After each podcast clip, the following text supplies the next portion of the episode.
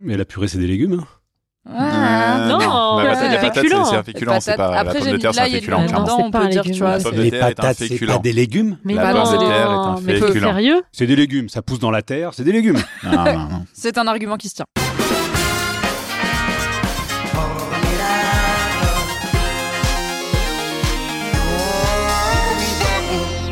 Bonjour, bonsoir, salut. On vit une époque formidable, une époque où le gouvernement veut reculer l'âge de départ à la retraite à 64 ans alors que l'espérance de vie en bonne santé est en moyenne de 63 ans en France, une époque où les entreprises de la tech organisent des plans sociaux à grande échelle, 10 000 licenciements chez Microsoft, 12 000 chez Google, une époque où on peut faire une dépression à cause d'un film, puisque selon des journaux anglo-saxons, beaucoup de gens dépriment après avoir vu Avatar au cinéma.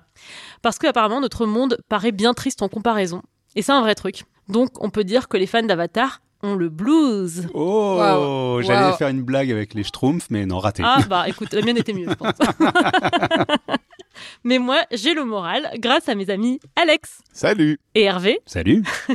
Et il y a surtout une personne qui nous fait échapper à la déprime ce soir. C'est notre formidable invité, Mimi Hegel. Hello Ouais. Waouh Merci pour l'invitation, ravi d'être là. Alors Mimi, avant c'était simple de te présenter parce que t'as passé 10 ans dans le magazine féministe Mademoiselle. Donc on pouvait te dire que t'étais journaliste, puis rédactrice en chef. Et même si dans ce cadre-là, tu t'es exprimé sur plein de sujets différents, dans des articles, dans des podcasts, dans des vidéos, on pouvait te ranger dans la case journalisme Mademoiselle. C'était facile. J'étais Mimi de Mademoiselle. Mimi de Mademoiselle. C'était ta particule en effet. Ah là là, de fou. ouais. C'était mon sang bleu à moi. Mais là, depuis un an, tu as quitté Mademoiselle et tu t'es lancé dans la création de contenu. Donc là, c'est un peu le bordel parce qu'en gros, tu fais un milliard de trucs. Je vais essayer de résumer.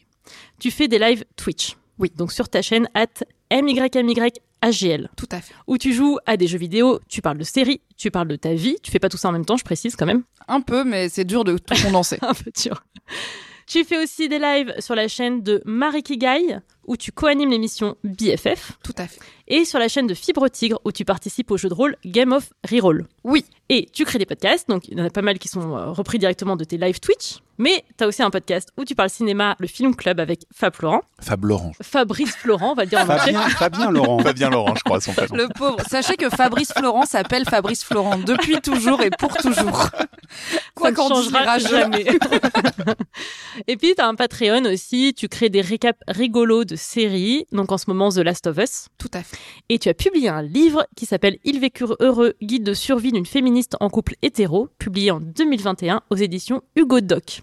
Quel beau travail. Voilà, tu as bah, accompli pour me Accompli, présenter. Mais du coup, le podcast est terminé car on a passé une Salut, heure à te présenter. soirée. Voilà. Bah, c'était une heure C'était formidable. sympa. Voilà, merci. Une fiche Wikipédia magnifique. Alors Mimi, j'ai plein de questions pour toi, mais avant, je vais demander à mes deux comparses de quoi ils vont nous parler aujourd'hui. Alors, Alex Je vais parler d'intelligence artificielle. et Hervé. Et moi, je vais parler de sport, mais à la télé, rassurez-vous. Ok. Ah. Ça va, tout va bien.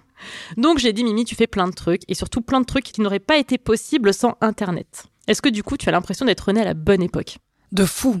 Oh là là, ma vie aurait été tellement nulle sans Internet. Euh, je suis une enfant timide, très timide de base. J'ai grandi avec beaucoup d'anxiété sociale et j'ai grandi aussi dans une ville relativement petite euh, de Droma, Valence. Et Internet m'a vraiment permis d'étendre mes horizons, d'apprendre aussi à socialiser avec des gens à l'écrit. En fait, je sais pas si Internet m'a aidé à socialiser parce que j'aime bien l'écrit ou si j'aime bien l'écrit parce que c'est comme ça que j'ai appris à socialiser avec des gens parce que ça faisait moins peur, mais y compris des gens de ma classe au lycée. Mon premier amoureux du lycée, on s'est mis ensemble entre guillemets sur MSN alors qu'on se voyait en cours d'allemand toutes les semaines.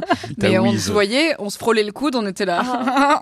et après on se parlait sur MSN toute la soirée. Et c'est comme ça que notre amour a fleuri. Hmm. Et euh, je pense que Internet a élargi mon champ des possibles, m'a donné aussi, bah on va pas se mentir, je suis une jeune femme euh, issue à moitié de l'immigration puisque ma mère est marocaine.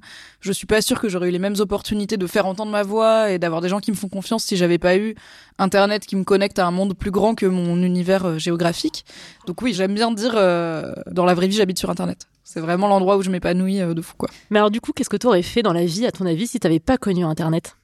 Il y a la réponse, ce que je ferais maintenant comme métier qui n'a rien à voir avec Internet, euh, je posséderais un restaurant, je pense. J'adore. euh, Enfin, en fait, c'est compliqué parce que j'adore cuisiner, j'adore manger, je m'intéresse de plus en plus à aussi ce que la cuisine a de technique, d'artistique, etc., sans avoir des prétentions euh, dingue, mais euh, je pense pas que j'aurais fait l'école hôtelière, je pense pas que j'aurais survécu à l'école hôtelière, je pense que la cuisine c'est un milieu très toxique. C'est pour ça que je dis propriétaire de restaurant parce que je me dis comme ça je suis pas en cuisine à, avoir vécu euh, des années de cours de cuisine où je me fais euh, casser moralement.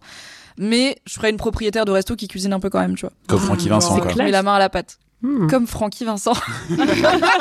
Oh, la rêve, Belle ça, fait, comparaison. Deux fois. ça hein. fait deux fois qu'on parle de lui en quatre Mais ça m'arrive tout le temps qu'on me compare à Francky Vincent. Ouais, c'est je- fou.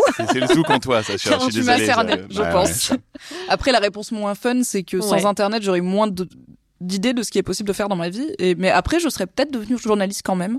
J'ai quand même fait un bac littéraire, des études de communication. J'aurais pu, voilà, même à un monde où on était en presse écrite, euh, voire euh, télévisuelle et radio. J'aurais peut-être fait de la radio en vrai. J'ai fait de la radio au lycée. J'avais un club radio avec une vraie émission, une vraie émission, une émission de radio qui passait sur une vraie station de radio sur les ondes FM où je pouvais dire à mes parents vous mettez voilà tel truc sur les ondes et comme ça vous m'entendez bon c'était un club radio euh, lycéen mais il y avait déjà une réflexion de j'avais choisi le nom on avait des rubriques il y avait un contenu éditorial et tout donc je pense que j'aurais fait de la radio. Et euh, t'as écrit un livre quand même, donc peut-être aussi que t'aurais écrit des bouquins euh, dans un autre monde. peut-être mais en vrai moi ma consommation de bouquins c'est que de la fiction. Je suis une très grosse lectrice mais pas du tout de non-fiction.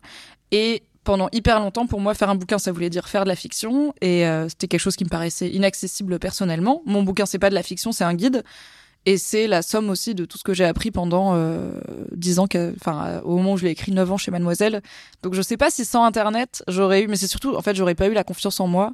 Internet m'a permis de me rendre compte que je suis pas si bizarre, qu'il y a plein de gens bizarres et plein de meufs atypiques et plein, parce qu'il y a aussi ce truc de je suis une femme et on t'apprend du coup comment t'es censé être et après tu découvres Internet et t'es là, ah! En fait, tous les types de meufs existent et tous les types de mecs, donc c'est super, je peux être qui je veux.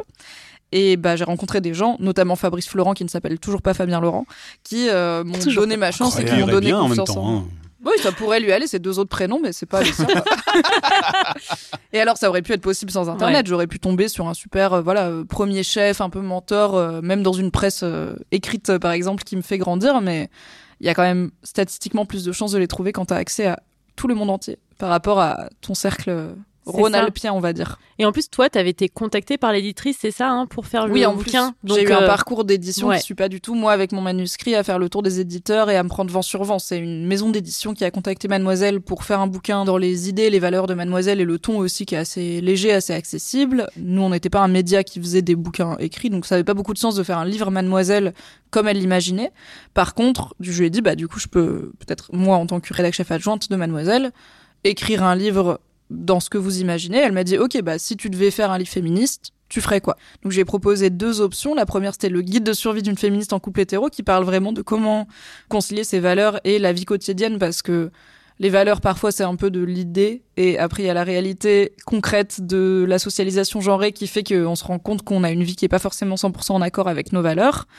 Et l'autre idée, j'avais pitché un truc un peu plus euh, accessible, vraiment un peu béaba du féminisme, les grandes lignes et tout. Et elle m'a dit, bon, je vais pitcher les deux, en Mm. insistant sur celui qui pour moi est un peu plus atypique, qui est le guide de survie. On verra ce qui passe. Et euh, c'est celui-là qui est passé, donc euh, ravi. Cool, génial. Et ça t'a donné envie d'écrire d'autres livres après ou pas? Oui et non. Oui, dans le sens où je vais publier d'autres livres dans ma vie, c'est sûr. Donc je peux pas vraiment dire non. C'est oui, euh, ça m'a pas dégoûté, mais l'absence d'instantanéité est vraiment bizarre quand t'es habitué à Internet. Moi, j'ai eu un métier euh, sur le web pendant dix ans chez Mademoiselle où il y a des commentaires, il y a des réactions sur les réseaux sociaux, il y a même des gens qu'on rencontre en vrai euh, qui viennent nous donner leur avis des fois sur notre travail. Du coup, le fait de juste envoyer un livre dans le monde et être là en mode, bah j'espère qu'il vous a plu. Euh, je ne le saurais pas. Donc n'hésitez pas à me le dire, Ouais. c'est très bizarre. C'est Et hyper oui, j'en ferai ouais. d'autres, Ok. je pense. Et toi, Samia, t'en es où de ton roman?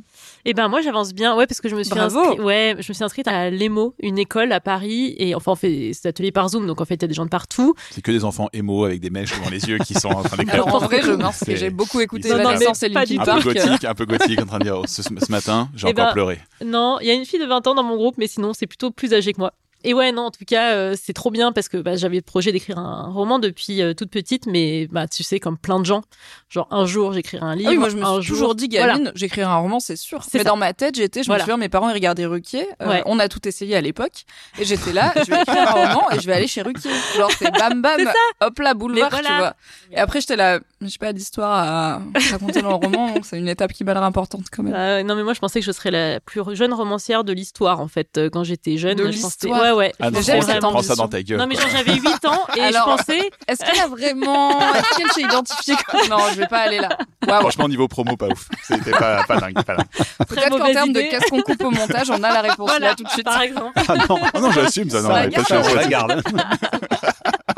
Et toi, Non. Hervé, t'as déjà voulu écrire un roman, en fait? Parce que Ah tu oui. dis que tout le monde a Ouais, rêvé d'écrire ouais. un roman. C'est En une vraie fait, pour question. avoir discuté avec des écrivains, des éditeurs, il y a qu'en France où tout le monde potentiellement veut écrire un roman. On est le pays où il y a le plus de romans euh, non Dans publiés tiroirs. dans un tiroir parce que voilà. Donc on a une culture très littéraire comme ça. Mm. Après tout le monde n'écrit pas forcément de la grande littérature. Euh, ça a pu m'effleurer à une époque, mais je sais que c'est pas pour moi. Pourquoi? Je sais pas parce que peut-être euh, je me suis orienté vers le journalisme et que pour moi euh, l'écriture c'était pas de la fiction, c'était raconter des choses, c'est une écriture très technique et du coup Hmm. je je sais pas pourquoi, enfin peut-être parce que je suis rentré dans cette école assez jeune, euh, j'avais 17 ans, mais pour moi l'écriture maintenant c'est un truc technique, c'est pour transmettre quelque chose et pas nécessairement pour transmettre des émotions. Alors qu'en fait, je me suis plus intéressé à l'écriture de scénario, qui est beaucoup Hmm. plus proche de l'écriture journalistique euh, qu'on ne pourrait Ouais. le croire. Mais qui est beaucoup plus technique. hein. Euh, ouais, qui est très technique parce que tu dois écrire ce qu'on voit et pas nécessairement ce qu'on ressent. Tu ne donnes pas des émotions, tu dois faire Mm. comprendre ce qu'on doit ressentir. Et non, non, en fait, je pense que j'ai aucun style euh, littéraire. Et toi, Alex?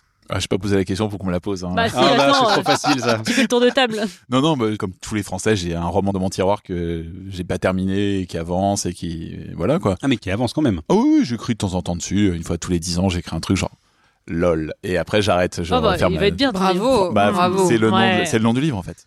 Il s'appelle Ah. lol. Marc C'est Marc Lévy shaking. hein. Il est là en mode waouh, je vais être détrôné si vite en, en top des ventes là. Waouh, waouh, waouh. Le Je lui gars envoie arrive, des il a DM lol. régulièrement pour dire j'arrive. la presse. Ouais, je j'arrive, frère. Alors, on l'a dit, euh, du coup, Mimi, t'as passé 10 ans chez Mademoiselle, dont 3 en tant que rédactrice en chef. Qu'est-ce qui a changé entre la Mimi de 2012 et la Mimi de 2022 Donc, Wow. l'année où tu as quitté Mademoiselle. Tout. Euh, oui, j'ai fait un arc assez propre chez Mademoiselle puisque je suis rentrée à 20 ans, je suis partie à 30 ans. Je suis rentrée en avril 2012, je suis partie en avril 2022. Je suis rentrée stagiaire, je suis partie rédac chef. Donc j'ai fait euh, l'esprit shonen. euh, voilà, j'ai fini mon arc. Y a- on peut mettre des nouveaux héros et des nouvelles héroïnes. Moi, je pars dans ma retraite d'indépendance. Tout a changé parce que je suis arrivée chez Mademoiselle en sortant d'études, mais de licence. Donc j'ai pas fait des études très longues.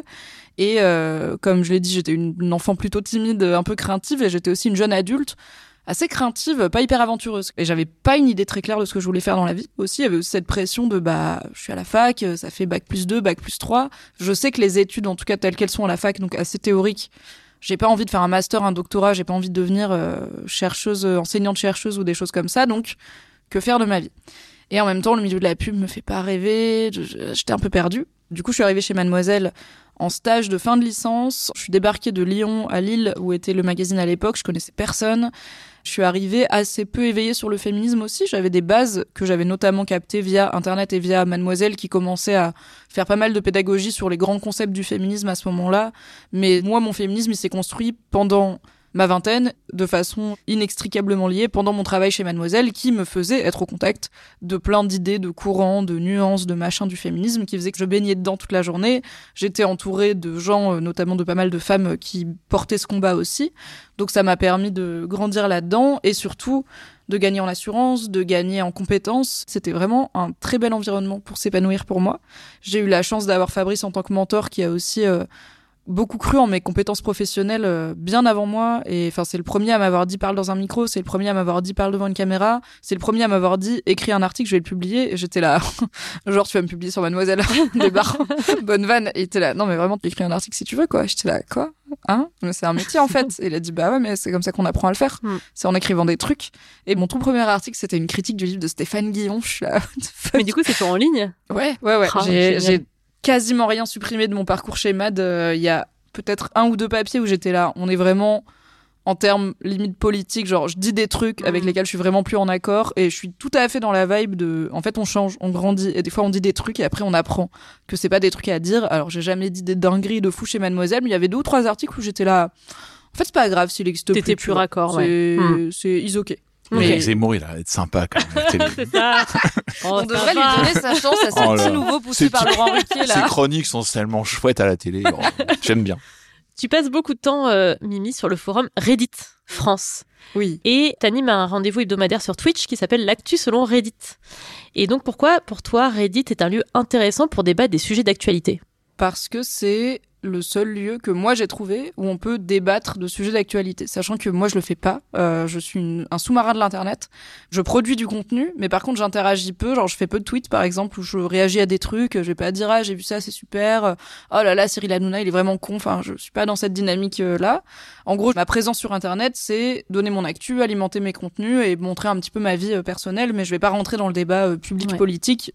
Je vais pas rentrer chez moi le soir et faire une story en huit panneaux pour dire euh, mon avis sur la nouvelle sortie d'Emmanuel Macron. C'est pas le, Mm, mm. c'est pas l'internet que moi je consomme en termes de réseaux sociaux et euh, je trouve que c'est bien qu'il y ait une une forme de compartiment entre euh, voilà ma vie privée, ma vie professionnelle, mes avis euh, sur la société. Et en fait, je trouve qu'il y a plus beaucoup d'endroits sur l'internet francophone où on peut débattre de sujets d'actualité et de politique française et francophone avec des Français et des francophones qui sont pas limités à un nombre de caractères précis comme Twitter, qui sont pas faits pour l'image comme Instagram, qui sont pas extrêmement toxiques comme les forums de jeuxvideo.com, qui sont pas en non-mixité comme le forum de Mademoiselle. Au final, en fait, je sais littéralement pas vrai. où aller sur l'internet français pour avoir à l'écrit des débats de gens anonymes, des citoyens et citoyennes, sur des sujets d'actualité euh, française, avec aussi une attente d'un débat. Alors certes, il y a des vannes, il y a des private jokes, et, etc., mais c'est quand même une attente d'un débat un peu construit. Et en fait, littéralement, je sais pas ce serait quoi l'alternative? Reddit. France n'est pas représentatif de la société française du tout, parce que déjà, faut connaître Reddit et comprendre Reddit, donc c'est environ 0,2% de la France. Oui. Et c'est principalement des mecs en métier autour de l'ingénierie informatique, euh, du dev, etc., qui sont euh, trentenaires, cadras, assez friqués parce que bah ils sont dans l'informatique et qui du coup sont un peu déconnectés d'une partie des préoccupations, mais tout comme moi je le suis d'une autre partie de la vie française. Et en fait, je sais pas où ça se fait sur Internet. Et est-ce que tu euh, trouves quand là-bas. même une diversité d'opinions sur Reddit alors que c'est plutôt des mecs euh, trentenaires, euh, quadras, euh, qui sont dans l'ingénierie ou le dev ou des choses comme ça? Est-ce que euh, pour autant euh, il y a des opinions différentes? Oui, carrément. Et souvent, ça se voit. Reddit, c'est un système où il y a un post et il y a des commentaires. Et les commentaires sont pas triés par euh, popularité, on va dire.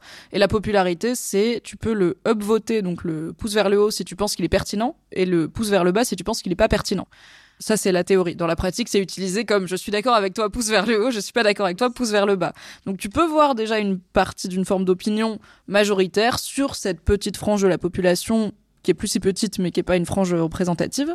Et aussi c'est intéressant parce que tu vois l'opinion changer au fur et à mesure que le fil de commentaires avance dans le temps. Donc je trouve que Reddit c'est aussi intéressant parce que c'est en mouvement perpétuellement et, Et du coup les des fois tu vois l'opinion changer. Ouais. Ça arrive. J'ai vu de mes yeux, je vous le dis, j'ai vu de mes yeux des gens sur internet dire "Écoute, tu avais raison."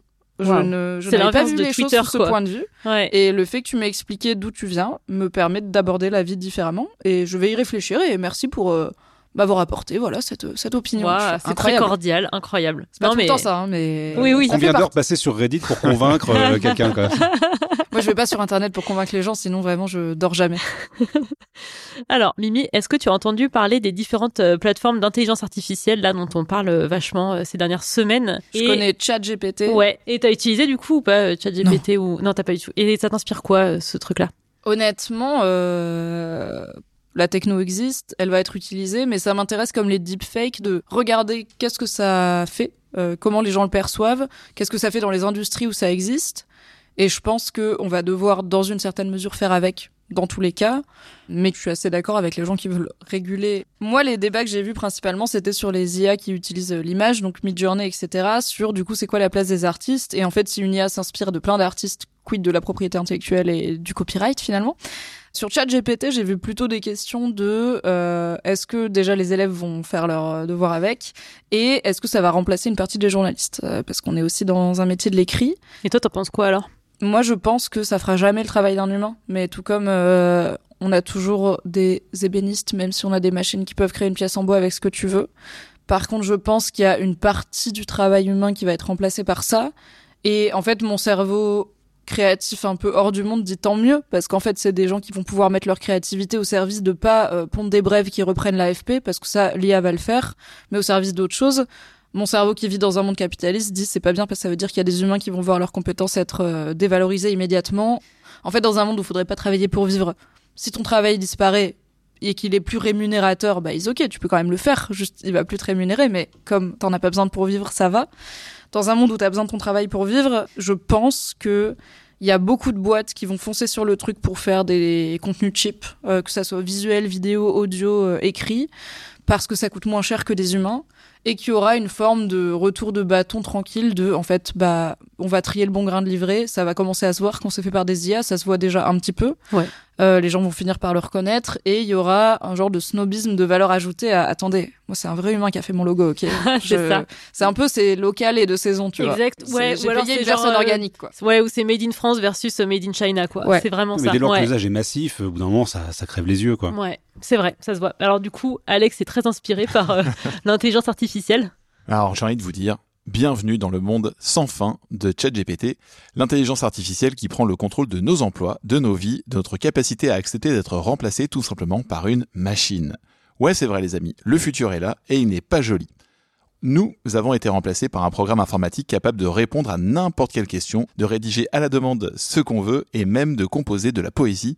Et peut-on vivre décemment sans poésie? Mais ne vous inquiétez pas, ce n'est pas qu'une mauvaise nouvelle. Déjà, nous pouvons maintenant pester contre les machines pour leurs coquilles et autres fautes de frappe, et si jamais vous avez le syndrome de la page blanche en panne d'inspi, nous pouvons demander à ChatGPT d'être créatif à notre place. Soyons réalistes, qui n'aime pas avoir une bonne excuse pour procrastiner ou ne rien faire? Mais sérieusement, l'essor de l'IA et des modèles linguistiques comme ChatGPT soulèvent des questions importantes sur le rôle de la technologie dans nos vies et le nombre impressionnant de suppressions d'emplois potentiels. Et bien que cela puisse sembler comme être la fin du monde, j'aime le voir comme une opportunité pour vous, pour nous, humains. Ouais, je sais, je me raconte. Fais-nous rêver. De relever le défi et de trouver de nouvelles façons d'ajouter de la valeur ajoutée dans un monde où les machines peuvent faire tant de choses pour nous. Alors embrassons l'avenir, embrassons la machine et voyons ce que nous pouvons créer ensemble. Et voter Macron. Ça fait un peu euh, discours politique. Après tout, qu'est-ce qui peut nous arriver de pire? Est-ce qu'on va finir peut-être par vivre dans un monde dirigé par des robots et des seigneurs des IA Oh oh, attendez, c'est déjà le cas. Jusqu'à la prochaine fois les amis, continuez à vivre dans un monde dominé par la machine. Cette chronique, j'ai mis environ une minute à la faire. Ça a été le temps pour moi en fait de juste demander à ChatGPT d'écrire une chronique pour moi et de faire un copier-coller de mon petit C'est fichier. pour ça que c'est prêt depuis deux semaines. Eh ben, bien sûr, ça a été Et rapide. donc t'as mis quoi dans la machine pour qu'il t'écrive ça? Oui c'est ça ma question Bah, Bah c'est- ouais. c'est- En fait, la clé, c'est ça, c'est ce qu'on appelle le prompt. Hmm. Bah, le prompt a été très simple. J'ai juste marqué écris-moi une chronique pour un podcast sur un ton cynique, ironique et un peu drôle autour de ChatGPT. tu lui as dit fais un podcast français Non, j'ai- je- quand tu l'écris en, fran- quand tu l'écris en français, il te répond en français. Il a compris tous nos codes il a déjà. compris la subtilité du peuple qui râle le plus au monde Et Le jour où tu peux dire à ChatGPT, tu veux pas me faire une chronique pour une époque formidable et il te pond un truc. Ah, euh, là, je serais fier. Là, Mais je en vrai, c'est une vraie question. Est-ce que t'as clair. rentré deux ou trois épisodes pour Ouais. qu'ils captent un tout. petit peu le C'est ça qui est encore pire, c'est que j'ai même pas eu besoin de ça en fait. Donc, si justement il vous a berné, c'est que l'IA a passé haut la main une partie du test de Turing. Ce test permet en fait de voir si une machine, comme un ordinateur ou n'importe quoi, peut penser comme une personne. Il cherche à savoir si une machine est capable de s'adapter à une conversation de la même manière qu'une personne. Mais là, tu triches parce qu'il n'y a pas de conversation. Ouais, je Mm. sais, mais n'empêche que ça fait partie d'une chronique et tu peux te dire, bon, c'est lui qui l'a écrit, tu vois, et ça a quand même glissé, à part que j'ai très mal lu. Mais sinon, franchement, ça passait. Et ça fait humain, tu vois. Exactement, ça fait ça. très humain et euh, tu, tu changes un mot et je pense que ça fait encore plus humain, ce qui est encore pire. Il cherche à savoir en fait si une machine est capable de s'adapter à une conversation de la même manière qu'une personne et il a été inventé par un homme nommé Alan Turing en 1950 et c'est important car il a aidé à comprendre comment les machines peuvent être plus intelligentes et plus utiles pour nous les humains. Et c'est justement là où ce que tu disais Mimi, c'est que c'est pas juste nous remplacer, c'est qu'on travaille main dans la main avec la machine, bien évidemment. Donc pour cette chronique, j'ai effectivement tapé chronique ironique, cynique pour un podcast sur ChatGPT. Et le fait de taper le mot podcast a changé vraiment la chronique. J'ai tapé ça pour une émission de radio et une émission de télé, et t'écris pas la même chose, il n'utilise pas le même terme, le même euh, mood. Ah ouais. Tout est important Ah, c'est là-dedans. Ah, le truc qui était là, ça va, les podcasts, ils se la racontent. C'est ça, Ils ont un petit ton, là. Un. On petit ton connaît, cette petite parisien, là, de coco. parler, là, on les Prétentieux. connaît. Donc OpenAI, l'entreprise à qui appartient ChatGPT, est estimée aujourd'hui à 29 milliards de dollars et ChatGPT est accessible au public uniquement depuis fin novembre 2022. Et depuis, tout le monde en parle. C'est une technologie fascinante et on a le droit de se poser la question, est-ce qu'on a affaire à une solution révélatrice d'un paradigme ou bien à un Pokémon? C'est-à-dire un artefact numérique joli mais qui reste un gadget. Les experts en fait là sont unanimes sur le sujet. Tout le monde dit que c'est un vrai game changer et une technologie qui renverse la table des possibles. Sam Altman a expliqué, et ça j'aime beaucoup cette histoire, c'est un des dirigeants d'OpenAI, il a expliqué dans une interview que chaque recherche, bon ça coûte quelques centimes et que tous ces centimes mis les uns après les autres actuellement ça coûte une véritable fortune. Et à l'époque quand il a lancé euh, ChatGPT, il a demandé à, donc à trouver des investisseurs pour l'aider à faire évoluer euh, la technologie. Et quand les mecs l'ont dit mais comment vous avez gagné de l'argent là-dessus? Il a dit ok on va faire simple, vous donnez l'argent, on fait la technologie et on demandera à la machine comment gagner de l'argent avec ça. Très bon. Bon, c'est un très bon pitch, à mon avis, Voilà. le mec est très intelligent. C'est bon presque truc. trop beau. Genre, on fait Ouais, oui, confiance sûr, à notre euh, outil euh, qui est tellement Comme génial. d'aucuns podcasteurs français, les fausses anecdotes euh, de la Silicon Bien Valley quand même. évidemment, exactement. clair, Mais ça marche bien. hein. Quand ouais. il le dit en interview, tu fais, ouais, il est Bien sûr, ça malin. Aujourd'hui, il a quand même pas mal changé de discours. Il suppute que son IA va être la prochaine révolution industrielle des dix prochaines années et que les entreprises multimilliardaires qui vont arriver seront en fait en train d'utiliser toutes les IA, aussi bien dans le médical que dans les technologies, que même dans le nucléaire. Il estime que vraiment tout ce qui va être technologique va venir des IA. C'est-à-dire que là, aujourd'hui, les IA utilisent ce que nous, on leur a appris, mais elles-mêmes, après, vont proposer des choses qui vont être vraiment révolutionnaires pour notre façon de penser. L'homme a créé la roue, l'IA va en créer une autre, et là, on va se dire, waouh, ça, c'est quand même nouveau et c'est révolutionnaire. ChatGPT est très puissant et impressionnant pour synthétiser, créer, argumenter, tailler l'esprit critique, apprendre avec et grâce à la machine. Il a une aisance folle à vulgariser. Marine Bausson, inquiète-toi. Il faut s'en méfier quand même. Il est capable de créer des événements ou des faits. Il y a d'ailleurs un warning qui dit quand vous vous connectez que les informations peuvent être fausses, qui peut produire des instructions préjudiciables ou un contenu biaisé car sa connaissance du monde et des événements s'arrête à 2021. Pour l'instant, il a été bridé. En 2019, ChatGPT avait pour sa version 2 1,5 milliard de paramètres. Aujourd'hui, en 2022, pour sa version 3,5, il a 175 milliards de paramètres. La version 4, qui devrait arriver dans les prochains mois, aurait 100 billions de paramètres. Le concepteur dit que c'est pas complètement vrai, mais c'est pas complètement faux. Et pour lui, surtout, la nouvelle révolution va venir en fait de la gestion des données et de la façon de les utiliser. Et là, ils estiment que c'est vraiment le gros changement à venir sur la prochaine version de ChatGPT. C'est vraiment sa façon de réfléchir et d'amener l'information et de la sourcer. Parce que là, actuellement, il ne source rien. Il peut vous raconter n'importe quoi. Vous en saurez jamais rien. Donc différentes IA sont apparues en fait ces derniers mois et on entraîne dans une nouvelle ère qui va être justement l'ère de la deepfake, comme tu le disais Mimi, et ça, ça va vraiment être la vraie question. Comment tu sais si c'est vrai ou si c'est faux? Là, il y a Microsoft qui a dit qu'elle travaillait sur donc une nouvelle appli qui s'appelle euh, Val-A, qui imite la voix à la perfection. Il lui suffit de 3 secondes. Alors, regarde ce qu'a fait Brut il y a trois semaines de modéliser le visage de Rémi Buzine Hmm. et de lui faire dire un truc. Ah. Et quand j'ai vu le truc, je me dis mais il est aussi peu naturel que le vrai. Et c'est complètement ça. Oui, en effet. Rémi, si tu nous écoutes, On t'embrasse. cœur sur toi.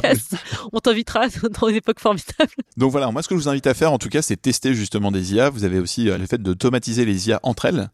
Et en fait, ce qu'on peut faire aujourd'hui très facilement, je pense, vous- en trois IA, c'est que vous demandez à une IA d'écrire une chronique pour un podcast, avec une autre IA de faire la voix qui le fait, une qui automatise le fait de le mettre en ligne, et tous les jours vous avez un podcast qui tourne, avec un truc qui va pas être dingue, mais vous avez juste fait le rédacteur en chef Ça derrière votre contenu. micro, ça vous fait un contenu, et potentiellement, ça vous fait de l'argent. Donc c'est quand même pas inintéressant au bout du compte. OpenAI a annoncé une version pro à 42 euros prochainement, à un moment où ils ont un petit scandale qui leur est tombé sur la tronche. Des Kenyans ont été exploités pour travailler 2 dollars de l'heure pour enrichir l'IA. Donc on se rassure, tant qu'il y aura de l'argent, l'homme sera toujours plus inventif que la machine pour faire du fric. Et pour exploiter des gens. Ouais. Exactement. Mais le des truc, gens c'est qu'on C'est te ça. vend souvent euh, l'IA, la technologie, comme étant justement, on va euh, laisser les tâches qui ont de la valeur ajoutée aux êtres humains. Et total, on exploite des Kenyans Bah à ouais, 2 dollars de c'est l'heure. ça. Non, mais Ouais, c'est ouais. ouais. On est encore des bébés en Ah, termes c'est les d'IA, en hein. fait. C'est comme les débuts d'Internet. Enfin, c'est tellement le début. Je me dis un jour, euh, on dira, oh, ils étaient mignons avec leurs petits trucs. Enfin, on ira tellement loin. Pendant la présidentielle, on en a déjà parlé aux États-Unis, on a déjà eu le premier débat là-dessus, où il y avait des images de candidats qui parlaient, c'était un deepfake complet, et les gens y croyaient à fond. Et Ouais. c'est sûr. c'est là où c'est dangereux, c'est-à-dire qu'en plus, c'est quand tu es persuadé de quelque En chose, plus, ils ont envie d'y croire. ça, t'as envie d'y euh, Oui, croire, on envie te d'y donne croire. l'image et le son, Ouais. tu te dis, bah, rien, c'est vrai, il, il le dit lui-même. Bah, pour les théories bah, du Oui, complot, en même temps, sûr. à la présidentielle d'avant, il y avait euh, Cambridge Analytica et Facebook qui orientaient l'opinion publique et qui te faisaient non seulement rester dans ta bulle de pensée, mais qui ont t'encouragé dans des bulles de pensée euh, plus radicalisées, on va dire. En fait, je pense que peut-être qu'on regardera notre rapport actuel à l'IA comme les débuts de l'imprimerie quand les gens étaient là, euh, ça dénature vraiment euh, l'objet livre, hein, comme la liseuse, hein. et euh, vraiment les je avec des parchemins copiés des, à la sur des main. tables de pierre. euh, Ouais, c'est clair. Déjà voilà, le parchemin c'était un peu prolo par rapport au bon burin dans le marbre, donc euh, on va se calmer sur l'imprimerie, mais Ouais, les ouais, non, mais c'est commandements en sûr. papier, je pense trouve qu'il ça y a- dégueulasse. Non, non, ça a tout, on a tout perdu. non mais On voilà, a ça perdu fait le- pas le- aussi le bien rapport sur la cheminée. Le rapport à la pierre était quand même tellement mieux. J'aime bien les livres, mais minéraux.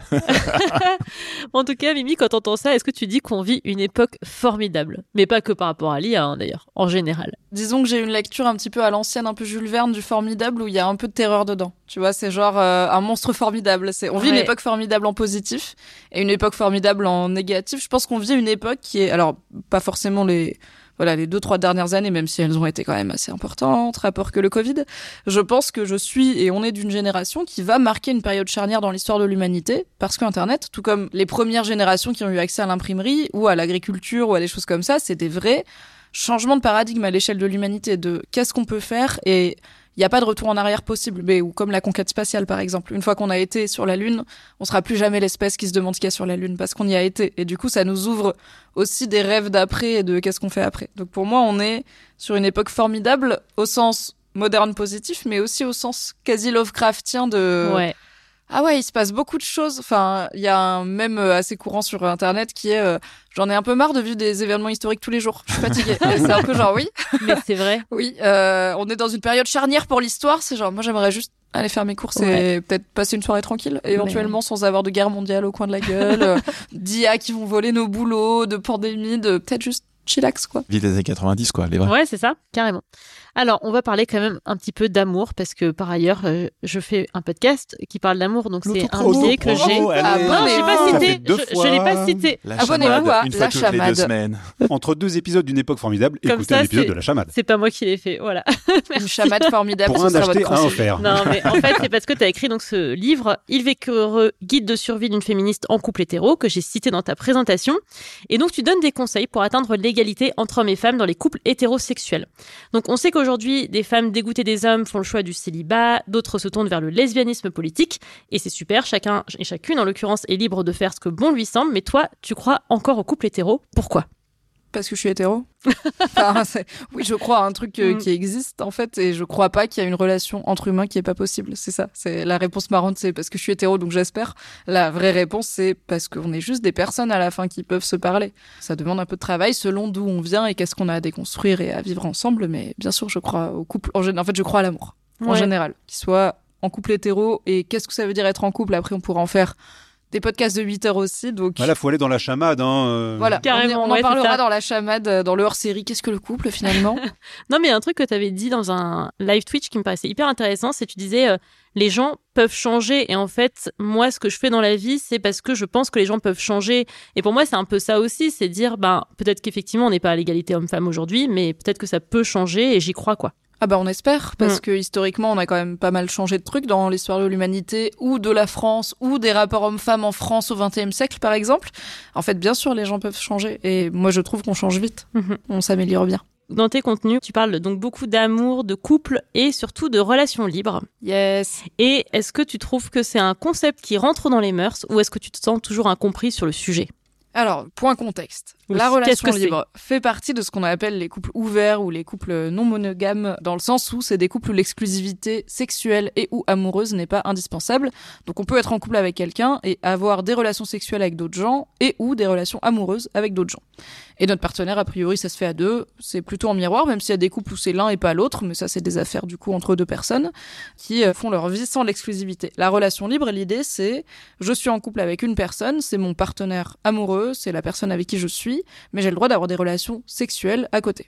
Si j'ai un couple à côté, c'est une rupture de mon contrat de couple et du coup c'est comme la plupart des gens quand ils tombent amoureux de quelqu'un d'autre alors qu'ils sont en couple, c'est un problème.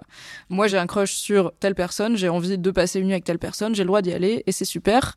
Je pense que l'idée fait beaucoup de chemin dans la société, notamment dans ma bulle aussi, qui est une bulle, voilà, de trentenaire un peu déconstruit, un peu connecté. Alors, parisien et parisienne, mais pas que. Statistiquement, si tu habites dans une grande ville, il y a juste Ouais. plus de gens. Donc, t'as plus de chances de trouver quelqu'un qui sera raccord.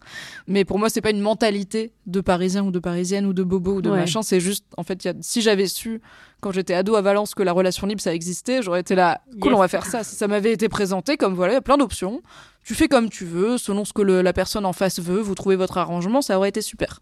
Donc non, je suis très optimiste et je pense que ça rentre dans les mœurs. Moi, je pense pas que c'est tout le monde qui est non monogame ou qui est non exclusif. Je pense par contre que ce type de relation mérite le respect de tout le monde. Donc. Ouais. Mais ça fait que aller dans le bon sens. Et dans ma bulle personnelle, je me sens pas du tout incomprise. euh, Ça va. Ouais, tu sens que c'est assez accepté et que les gens sont curieux. euh, Alors il y a de la curiosité beaucoup et il y a principalement du moi je pourrais pas Mhm. mais en tout cas je respecte et je comprends que c'est ton truc. C'est en fait les gens me trouvent pas bizarre. Ils sont là mais comme euh, moi je vois des gens sauter en parachute je suis là moi je pourrais pas. Mais je te trouve pas bizarre de faire ça. ça. c'est juste genre ouais OK tu fais un truc bah moi je pourrais pas. C'est pas comme ça que je vis ma vie. Et du coup, tu m'offres une belle transition parce que je crois que toi, le sport, t'as répété et dit plusieurs fois que ça ne t'intéressait pas. Très peu, jamais. Pourtant, j'imagine que tu respectes les gens qui font Oui. du sport et qui s'y intéressent. Est-ce que par je les tolère. contre, tu les Non, tolères ce sont des merdes. Et est-ce que tu regardes du sport pour le coup? Non, franchement, j'ai aucun attrait pour. euh, aucun- Enfin, je regarde les matchs de la Coupe du Monde euh, Ouais. de temps en temps. quatre Et encore, je- généralement, je vais au before au bar où tu bois des bières. Et tu regardes pas le le match commence et je fais Mais ah je rentre chez moi ça, comme ça bon. tout le monde est devant le match donc le métro il y a personne C'est ça. et après euh, je m'en fous un peu du foot en vrai Alors le foot, je sais pas, mais Hervé, il aime bien regarder le sport et surtout la Formule 1. Voilà, parce que le foot, pas du tout, en fait. hein. Mais il y a quelque temps, lors d'une soirée chez des amis, une jeune trentenaire s'est mise à parler de Formule 1. Et j'étais un peu surpris parce que depuis que je me passionne pour la discipline, jamais je me risquais à parler de Formule 1 au risque de passer pour un gros beauf. Tout le monde trouvait ça très con de regarder des voitures tourner en rond sur un circuit. C'est évidemment réducteur, mais c'est ce que pensent la plupart des gens. Mon premier souvenir de Formule 1 remonte à 1984, devant ma télé, quand pour sa cinquième course et seulement son premier Grand Prix de Monaco, Ayrton Senna sur une modeste Tollman l'aurait probablement emporté face à Alain Prost et sa McLaren si la course n'avait pas été interrompue en raison du déluge de pluie qui s'abattait sur la principauté. Ironie de l'histoire, à cause de l'interruption avant la moitié de la course, Prost n'obtient que 4 points et demi, soit la moitié des points attribués pour la victoire, et perdra le championnat quelques mois plus tard d'un demi-point face à Niki Loda. C'est ballot la vie des fois. Bon ok, je sens que je suis déjà en train de vous perdre. Ce que je voulais dire, c'est que j'ai connu les belles années de la Formule 1 et notamment le duel Senna-Prost qui divisait les fans. Chaque dimanche de course devant ma télé, j'étais pour Senna et pour se convaincre du génie de ce pilote, il faut voir son tour de qualification à Monaco en 1988 quand il colle une seconde et demie à Prost avec la même voiture. Ça vous dit rien, mais une seconde et demie sur un circuit, c'est dingo. Ah ouais Ouais, je m'en souviens très bien.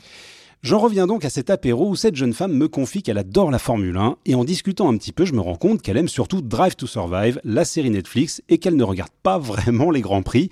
Et là, je me suis dit, ils sont quand même forts chez Netflix de passionner des gens qui ne connaissent rien à ce sport et de les scotcher devant le récap d'un championnat dont on connaît les résultats depuis des mois. Ouais. Et il faut bien se rendre à l'évidence, Netflix a dépoussiéré un sport qui s'encroutait depuis quelques années.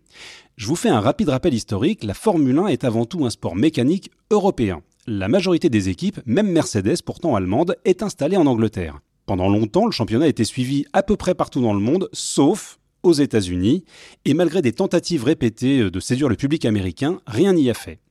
Depuis le milieu des années 70 et pendant près de 40 ans, l'organisation de la F1 et ses aspects commerciaux étaient gérés par un seul homme, le Britannique Bernie Ecclestone, dont vous n'avez probablement jamais entendu parler de vos vies. Euh, pourtant, il a fait gagner beaucoup d'argent à beaucoup de monde et il n'a pas laissé sa part aux voisins en vendant très cher les droits de retransmission aux chaînes de télé du monde entier. Mais à l'approche des 80 ans, autant vous dire que le boomer a loupé le coche de la révolution numérique et en 2017, le grand cirque de la Formule 1, un petit peu en perte de vitesse, est racheté par le groupe américain Liberty Media pour la coquette somme de 8 milliards de dollars. propre Ça arrondit un petit peu les fins de mois et on prend sa retraite à 80 piges avec un compte bien garni. et là, on a revu la stratégie marketing de fond en comble pour faire de la F1 un grand spectacle comme les Américains savent le faire, quitte à renoncer à son patrimoine historique avec des épreuves au bout du monde, de nouveaux règlements, des stars, des paillettes et du glamour, en veux-tu, en voilà. Mais Drive to Survive, c'est la cerise sur le gâteau. Comme le championnat est fini depuis longtemps quand une nouvelle saison est diffusée, Netflix a eu la bonne idée de raconter des histoires plutôt que de procéder au résumé linéaire d'un championnat qui compte une bonne vingtaine de courses. En gros, on essaie de faire de sa faiblesse une force, et quand des acteurs majeurs comme Ferrari ou Mercedes refusent de participer à la première saison, on se tourne vers des écuries de milieu de grille. C'est ainsi que Gunther Steiner, team manager de l'écurie Haas, qui use d'un langage fleuri avec un fort accent allemand, est devenu l'une des stars de la série. Le taulier de la seule équipe américaine qui n'est pas tendre avec ses pilotes a enchanté les spectateurs, offrant à son écurie une exposition inversement proportionnelle à ses résultats, ce qui lui a permis notamment de trouver de nouveaux sponsors. La mécanique de la série est bien huilée, on découvre les pilotes dans leur vie privée, on exacerbe les rivalités entre managers, on dramatise les enjeux à l'extrême, on vulgarise à gros traits la technologie et les règlements, et surtout, on soigne le montage de belles images avec des effets sonores comme on n'en a jamais lors des retransmissions. Et on plaque de faux commentaires sur les séquences de course comme si on était en direct. Bref, tout le monde y trouve son compte, les néophytes découvrent une compétition spectaculaire et les habitués en manque de F1 apprécient la piqûre de rappel en vue du prochain championnat. Car malgré le vernis et les paillettes, la série de Netflix parvient à montrer des choses qu'on ne voit pas lors des retransmissions officielles où la com est très encadrée par les équipes et l'organisation. Par ricochet, les audiences de la F1 sur Canal+, ont décollé, et il faut dire qu'ils font aussi un super boulot. Et pour être allé sur les circuits depuis, j'ai vu des tribunes archi combles et constaté que le public avait rajeuni et s'était féminisé. De la beaufrie totale, la F1 est devenue hype. La cinquième saison de Drive to Survive, sous-titrée Pilote de leur destin pour la VF, sort le 24 février. Non, c'est nul. C'est clair. Désolé Netflix pilote de leur destin, c'est nul. Et comme la F1 n'est pas le seul sport en quête d'un second souffle, on décline exactement, exactement la même recette avec la même équipe de production et on sort Breakpoint consacré au tennis.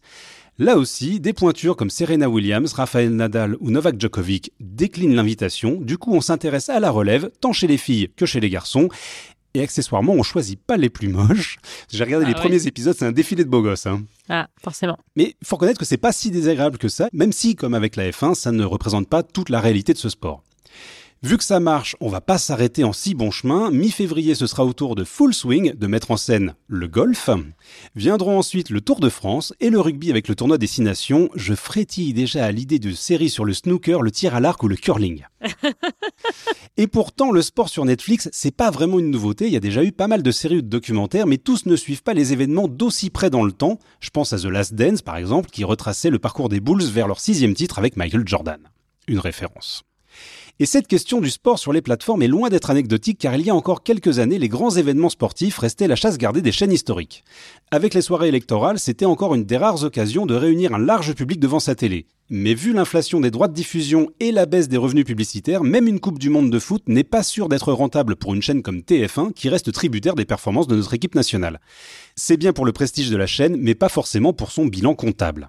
À côté de ça, la bataille du temps de cerveau disponible est de plus en plus rude. Pendant plusieurs années, l'usage d'Internet s'ajoutait à la télévision sans lui faire de concurrence, mais les journées ne sont pas extensibles. Selon Médiamétrie, Internet, tous usages confondus, représentait en moyenne 50 minutes par individu en 2012. Mignon. Ah, petit joueur. Attends, attends, attends. 50 minutes par individu en 2012 contre 2h26 aujourd'hui. Ah, Euh, les gars, 2h26, vous avez pas de vie ou quoi, les geeks, à être tout le temps sur Internet pendant 2 heures Lâchez par jour votre téléphone. Alors évidemment, voilà, on y vient. Les 15-24 ans, évidemment, passent clairement plus de temps sur leur smartphone que devant la télé. Ça, c'est acquis. Mais la nouveauté, c'est que depuis deux ans seulement, les plus de 50 ans ont réduit leur consommation de télé de 23 minutes par jour et se tournent eux aussi vers de nouveaux usages. Pauvre Cyril Hanouna. J'espère qu'ils écoutent des podcasts Oh. natifs, néanmoins. J'ai même pas parlé du, voilà, tu vois, des- de ce que les podcasts pouvaient grignoter sur le temps de cerveau disponible. Ouais. Alors évidemment, si toutes les chaînes euh, sont accessibles en VOD, la télé classique en direct pourrait subir le même coup de frein que le cinéma ces derniers temps, d'autant que la consommation d'images se fait de plus en plus individuellement. Les géants du numérique élargissent toujours plus leurs activités pour nourrir des taux de croissance à deux chiffres. C'est comme ça que depuis 2020, Amazon a acquis les droits de retransmission de matchs de la Ligue 1 et de Roland Garros. Alors pas l'intégralité évidemment, mais quand même. Et comme c'est au tour de Netflix d'être un petit peu en perte de vitesse face à la concurrence, la plateforme pourrait bien, elle aussi, s'intéresser aux retransmissions d'événements sportifs en direct cette fois. Conclusion, si les géants du numérique décident de faire main basse sur le sport à coups de milliards de dollars, la petite lucarne pourrait bien baisser le rideau. Oh. Été dommage de la louper celle-là. Voilà, faire Non, j'avoue, c'est pas mal. Écoute, euh, j'attends euh, la chaîne Twitch euh, sur la Formule 1. Là, Grave. franchement. Ça existe commentaire. déjà, je pense. Ouais, Oui, mais alors tout existe ouais. Internet. Voilà. A- a- C'est pas a- une bonne a- raison pour a pas faire les trucs. YouTube. Ouais, mais alors tu vois, Après, c'est vrai que là, c'est le premier podcast où il y a quatre personnes qui parlent dans un micro d'actualité. Merci donc ça, c'est inédit. Enfin. Bravo. Ouais, merci. Euh, mais C'est c'est on a, vrai dépo- que le on a déposé le concept. Hein. Ouais, ouais, ouais. C'est le premier. J'espère, faut breveter parce qu'à Si mon on avis, ça va faire des émules. un seul podcast avec quatre personnes autour d'une Mhm. table, ils Ça vont nous chier. entendre. Ah ouais, Ça, là va Ah. pas aller. Non, non. Alors Mimi, tu regardes donc The Last of Us, Oui, une série post-apocalyptique, donc qui est tirée d'un jeu vidéo. c'est vrai. Alors si on devait tous mourir demain, Ça, c'est une chanson, je crois. Qu'est-ce qu'on ferait de plus Qu'est-ce qu'on Attends, ferait de déjà moins. Je, je me disais Dans le dernier épisode, on allait peut-être mourir le soir même, et maintenant on meurt vrai. demain. Et on a gagné 12 heures. C'est vrai. On est dans le positif, tu vois. C'est la pente Mais est je, je vais ascendante. pas, mais je vais pas On est avoir le temps de monter l'épisode. Mais on a le temps de faire des trucs. Bon, alors, donc, Bon, allez, admettons, allez, si on devait mourir demain. admettons, si on devait mourir demain, allez, dans une semaine. Ça Ah. m'arrange- pas parce que demain j'ai pas le temps en Bon, fait. allez, si ça euh, pouvait être. Demain, ouais, Dans demain un mois. Jeudi. Ouais, dans un mois en 8. Voilà, c'est ça, un mois Ouais. en 8. Parce que Allez. T'imagines le mec à la télé qui dit On va peut-être mourir dans un mois en Voilà, huit. oui. C'est vrai que tout de suite, tout, tout le monde tremble. Mais hein. bon. Restez à l'écoute. Imaginons, On attend un peu, on sait pas trop. La suite après la météo. Imaginons, on est dans The Last of Us, on a tous peur de mourir. Qu'est-ce que tu regretterais le plus dans notre époque? Je pense que j'ai une idée maintenant qu'on a parlé depuis une heure. Et qu'est-ce que tu serais contente de laisser derrière toi? Donc ce que je regretterais, c'est-à-dire ce qui va me manquer si je meurs. Ouais. Enfin, ce que tu vas. bah, c'est- En même temps, si tu, si meurs, parce voilà, que oui, si tu tu serais sur une île déserte, il pourrait te manquer des trucs Non, si tu Qu'est-ce meurs, tu que- meurs. qu'est-ce qui te ferait euh, vraiment regretter de plus être en vie, tu vois? Qu'est-ce que tu te dirais? Oh putain, c'est quand même trop bien. Alors en vrai, une réponse peut-être très analogique et organique par rapport à l'intégralité de mes réponses qui jusqu'ici étaient Internet. Oui, les gens, j'adore les gens. Et en fait, j'a- j'adore Internet parce que j'adore les gens. Euh, Internet, pour moi, c'est un moyen de se connecter aux humains. Et je suis très genre, les humains qui se connectent, c'est trop beau. Je suis trop contente de faire un podcast avec trois personnes que je connais pas ou peu, où on parle de trucs et c'est trop bien. C'est de la connexion humaine. J'aime les histoires d'amour. J'aime bien voir des pilotes qui réussissent leurs rêves parce que je m'en fous qu'ils conduisent bien des voitures, mais je suis là. Tu fais bien un truc et t'es un humain et t'es content. Et après, t'as des émotions et les gens, ils ont des émotions et Mhm. ça fait des émotions à plein de gens autour du monde. Et c'est, pour moi, Internet, c'est juste une façon de mieux distribuer les émotions à l'échelle planétaire. Du coup, si je mourrais demain, ce que je regretterais, c'est les humains. C'est trop bien, les humains. Enfin, même s'il y en a des moins bien, mais globalement, c'est trop bien. Et qu'est-ce que tu regretterais pas alors? Bah, les zombies dans The Last of Us, par Oui, exemple. bon, ouais, alors Ça, que j'adore les champignons. Ouais, mais mais, ceux-là, Ok, c'est. Pas ceux-là. Ah oui, pas ceux-là. Non, non, Ouais. non, non, non. Euh, je regretterais pas le capitalisme. En fait, c'est trop bien d'être humain et on peut expérimenter le monde d'une façon incroyable. Si sur les 7 jours on en passe 5 à travailler, c'est trop en termes d'épanouissement. Le ratio est pas bon, tout simplement. Non, mais c'est Même Donc, Dieu fait une pause, quoi. C'est quand même dire, quoi, tu vois. Mais ouais, le gars il se repose quoi. Je regretterais pas le capitalisme. Mhm. Ouais, bonne Je réponse. crois que Dieu a dit ça aussi. Alors Mimi, je vais te poser la dernière question traditionnelle, donc la, la question euh, traditionnelle de fin d'épisode. T'as le droit de réfléchir un petit peu. Tout le monde ne répond pas avec la même rapidité à cette Ouais, question. Vraiment. Donc il y a pas No de voilà, on ne juge pas. Mhm. Qu'est-ce que tu as fait la dernière fois pour la première fois? J'ai fait un shooting de nuit Wow. euh, hier. Et voilà, Voilà. non mais ça se goupille bien. Ah ça ouais, serait n'importe quel lundi, je dirais bah pas grand chose. J'ai fait Ouais. une raclette, mais c'est pas ma première, ça va. Euh, Et en mais même là, temps. mais c'était peut-être la première vraie bonne raclette. Non, j'ai pour la première fois hier, j'ai fait un shooting de nu. Ok. où du coup, j'ai posé nu euh, devant un photographe. C'était hyper intéressant. J'avais déjà fait un shooting en lingerie avec une copine euh, qui est photographe et vidéaste, donc c'est pas juste une copine, c'est aussi son métier. Il y a un an, au printemps dernier, je dirais. À la fois parce que je pense que j'étais dans un truc d'évolution de mon rapport à mon corps et à ma sensualité et à ma désirabilité par rapport au mec, parce que je suis hétéro. Je passe à une nouvelle phase de ma vie, du coup je fais des trucs que j'ai jamais fait. Et aussi j'ai perdu beaucoup de poids, hein. j'ai perdu 15 kilos en un an. Euh, donc je suis passée d'un corps qui, pour les normes de beauté féminine, j'étais une femme grosse, ou en tout cas, on va dire enrobée, euh, donc je faisais du 44, à je fais du 38-36, et ce qui est déjà genre beaucoup. Et aussi, j'ai jamais fait du 38-36 de ma vie d'adulte. J'ai toujours été une adulte euh, plutôt enrobée ou grosse, moi j'ai pas de souci avec le mot. Donc c'était aussi tout un truc de à quoi il ressemble mon corps, comment il marche. C'est hyper facile de se fringuer maintenant, je suis là, c'est marrant, tout me va. On dirait presque la mode est créée pour des gens qui On sont dirait. pas gros, on dirait. Le regard des mecs, le regard des meufs, même ma popularité entre guillemets sur internet parce que j'ai aussi un métier T'as d'image. vu la différence Ouais, pas mal. C'est et, fou. euh, C'est fou, ouais. et pourtant, j'ai une communauté qui est très très cool. Et je pense qu'il y a une partie des gens, et notamment des femmes qui me suivent, qui me suivent aussi parce que j'étais une femme qui, voilà, qui est Hmm. on va pas se mentir, il y a beaucoup beaucoup d'influenceuses, de créatrices de contenu qui sont quand même très dans les normes de beauté et c'est pas un reproche, mais du coup quand t'es pas dedans, tu, pas pareil de s'identifier. Donc moi j'étais contente d'être une membre prominente puis une rédac chef de Mademoiselle, grosse ou en tout cas pas dans les canons de beauté, tout comme je suis contente d'être une femme arabe qui est euh, rédac Mhm. chef de ce média. Pour moi la représentation c'est important. Voir une personne qui te ressemble faire quelque chose, ça te fait te dire que tu pourrais le faire. Mais du coup j'ai perdu 15 kilos, donc je suis une meuf bonne entre guillemets selon les canons de beauté adultes, ce que je n'ai jamais été de ma vie d'adulte, donc c'est tout un truc.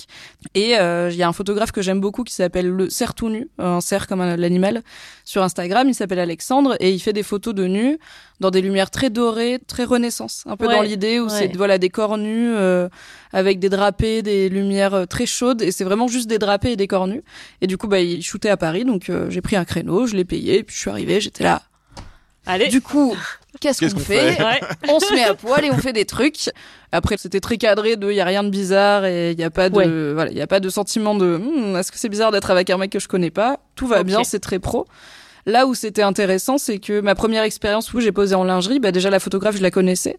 Aussi, c'était une femme. Je me dis que peut-être ça a joué. Et euh, du coup, elle était plus dans à quoi tu veux ressembler sur les photos? C'est quoi l'intention, l'émotion que tu veux transmettre dans ces photos? C'est quoi que t'aimes bien et que t'aimes pas dans ton corps?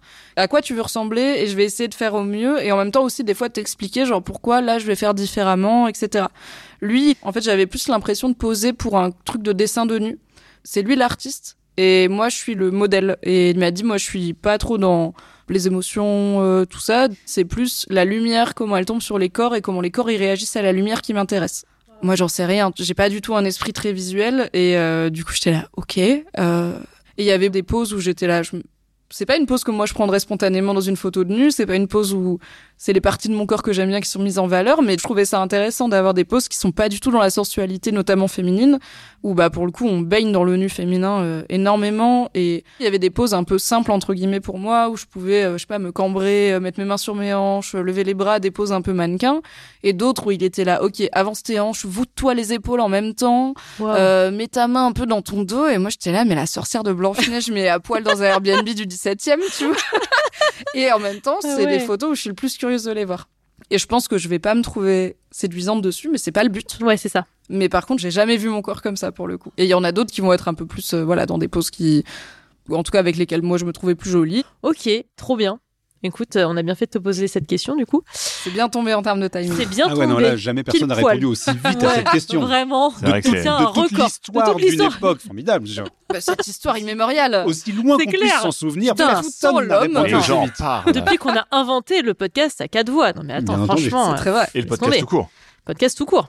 Alors, on termine ce podcast avec quelques recommandations, culturelles ou pas. Recommandations de ce qu'on veut. Alors, bon, comme on a Mimi qui fait du Twitch, euh, j'ai parlé jeux vidéo pour une fois. Je me suis dit, allez, je vais faire mon geek. Et euh, je joue beaucoup aux jeux vidéo, faut le dire. Euh, là, je vais vous recommander Boomerang Fu. C'est un jeu du studio australien indépendant Cranky Watermelon. C'est un jeu qui est sorti en 2020. Vous pouvez l'avoir sur PlayStation 4, PlayStation 5, sur Switch, sur Xbox One.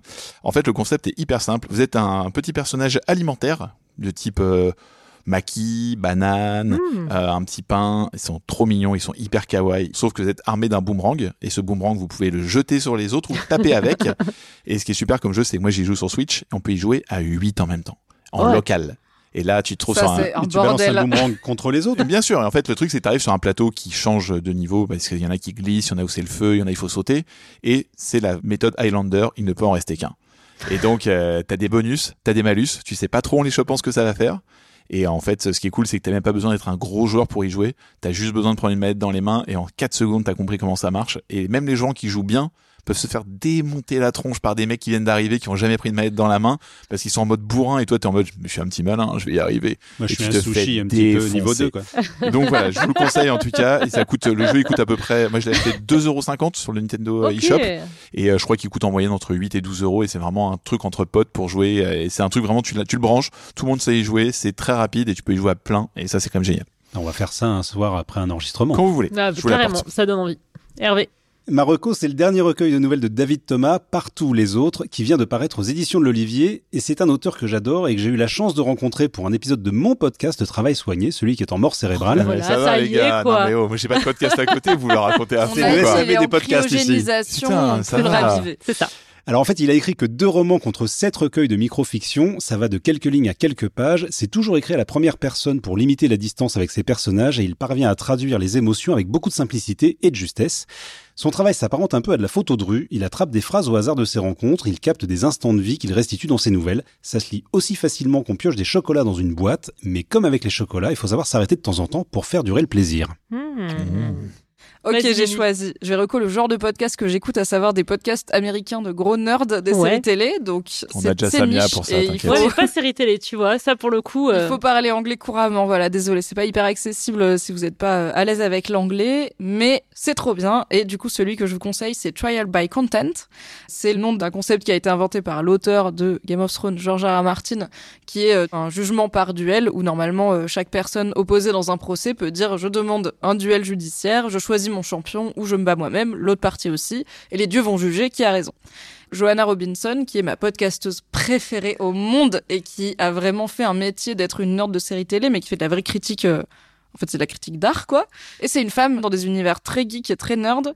Et euh, c'est une femme en plus grosse, euh, américaine, qui je suis pas sûre qu'elle soit hétéro. Enfin voilà, je suis là. En vrai, c'est cool. Ouais. Et Trial by Content, c'est Johanna Robinson et deux de ses collaborateurs, euh, Neil et Dave, et où à chaque épisode ils choisissent un thème pop culture, ils s'affrontent en jugement où chacun défend Ah une ouais. faction ou en tout cas un verdict, et il y a une quatrième place pour le verdict des followers et chaque semaine du coup on peut voter pour le résultat qui sera dans l'épisode d'après. C'est à la fois hyper fun parce que c'est un peu les débats que tu peux avoir au bar, euh, c'est limite c'est qui le meilleur c'est Batman ou Superman quoi, mais un peu plus argumenté avec une vraie prod avec des extraits sonores etc et euh, des vrais résultats qui arrivent à la semaine d'après où t'as un peu un incentive de j'ai envie de savoir si j'ai entre guillemets gagné genre si mon camp a gagné ou pas. Donc ça marche bien. Ah, ça a l'air trop bien. Ouais, et toi, Samia, c'est un quoi ta bon reco concept. Eh ben, merci de demander, parce que moi, ma reco, c'est le spectacle de Laura Domange, une nuit avec Laura Domange, que je suis allée voir avec Hervé. Mais elle serait pas bientôt invitée dans la chamade? Mais c'est fou. Non, mais il se trouve que La du coup, synergie. Mais attends, c'est quoi la chamade? Non, mais Je sais pas, j'ai jamais mon- entendu parler. Un Non, podcast mais- sur l'amour par Samia à écouter sans sur quelle bonne sur toutes les idée. plateformes Mais disponibles. bonne Un idée. mercredi sur deux. de- En alternance avec euh, une époque formidable. Exactement, parce que j'ai quand même, j'étais maline. Je me suis dit, Smart pas la Je vais pas tirer voilà. un but contre mon camp quand même. Ça, on parle de moi toutes les Je semaines quand m'auto même. fais concurrence. c'est ça. Pour le coup, je fais mes devoirs, donc je suis allée voir son spectacle avant de la recevoir dans mon podcast, voilà, et donc j'ai embarqué Hervé dans l'histoire. Parce qu'il n'est pas totalement exclu qu'elle vienne pas nous rendre visite dans une époque formidable. Voilà, on lance un petit appel. Voilà. Non, mais voilà, Laura. donc dans ce spectacle, elle parle de ses insomnies, elle parle du couple, elle parle des EVJF et de plein d'autres trucs, mais je vais pas spoiler parce que moi j'aime pas tout savoir dans les spectacles avant d'y aller. Donc c'est à mi-chemin entre le stand-up et le one-woman show. C'est surtout super drôle et c'est non seulement bien écrit, mais en plus Laura Domange, c'est une super comédienne. Enfin, je sais pas ce que t'en as pensé, Hervé, non, mais mais j'ai passé un très bon T'as moment. l'impression de visualiser vraiment ces genres de personnes qui te fait visualiser les personnages sans mettre de perruque, sans euh, changer de tenue. Elle est super, super forte. Et j'ai littéralement pleuré de rire. C'est à la Scala à Paris. Et j'imagine qu'à un moment, elle fera une tournée dans d'autres villes de France, ainsi qu'en Belgique, en Suisse, etc. Donc si vous avez l'occasion d'aller voir euh, Laura Domange, allez-y, foncez. C'est vraiment génial. Tu le vends bien. Merci. Alors Mimi, où est-ce qu'on peut te retrouver? Bon, on avait cité quand même quelques trucs et on mettra dans les notes de l'épisode, mais je te Parce que laisse c'est très euh, important. tout dérouler. En vrai, sur Twitch, sur Instagram, sur Twitter, sur Patreon, c'est les endroits Ça fait beaucoup principaux déjà. sous le même hâte, donc je vous rends service. M Y M Y H G L parce que je m'appelle Mimi Hegel comme le philosophe mais avec un A et les gens savent pas où le mettre et je suis alsacienne et c'est chiant. Donc je me suis dit je vais enlever les voyelles du nom de famille M Y M Y H G L partout, vous tomberez sur moi. Ok, bon bah au moins c'est simple. Eh ben merci d'avoir écouté cet épisode jusqu'au bout. Si vous aimez une époque formidable, et j'espère pour vous, parce que sinon qu'est-ce que vous faites encore là? Oui, voilà, vous êtes perdu quoi. Voilà. Mettez des étoiles sur Apple Podcast et Spotify. Parlez-en autour de vous. Abonnez-vous à notre compte Instagram. On met les liens dans les notes de l'épisode. Merci et on vous retrouve dans deux semaines. Merci, merci beaucoup. Merci. Salut.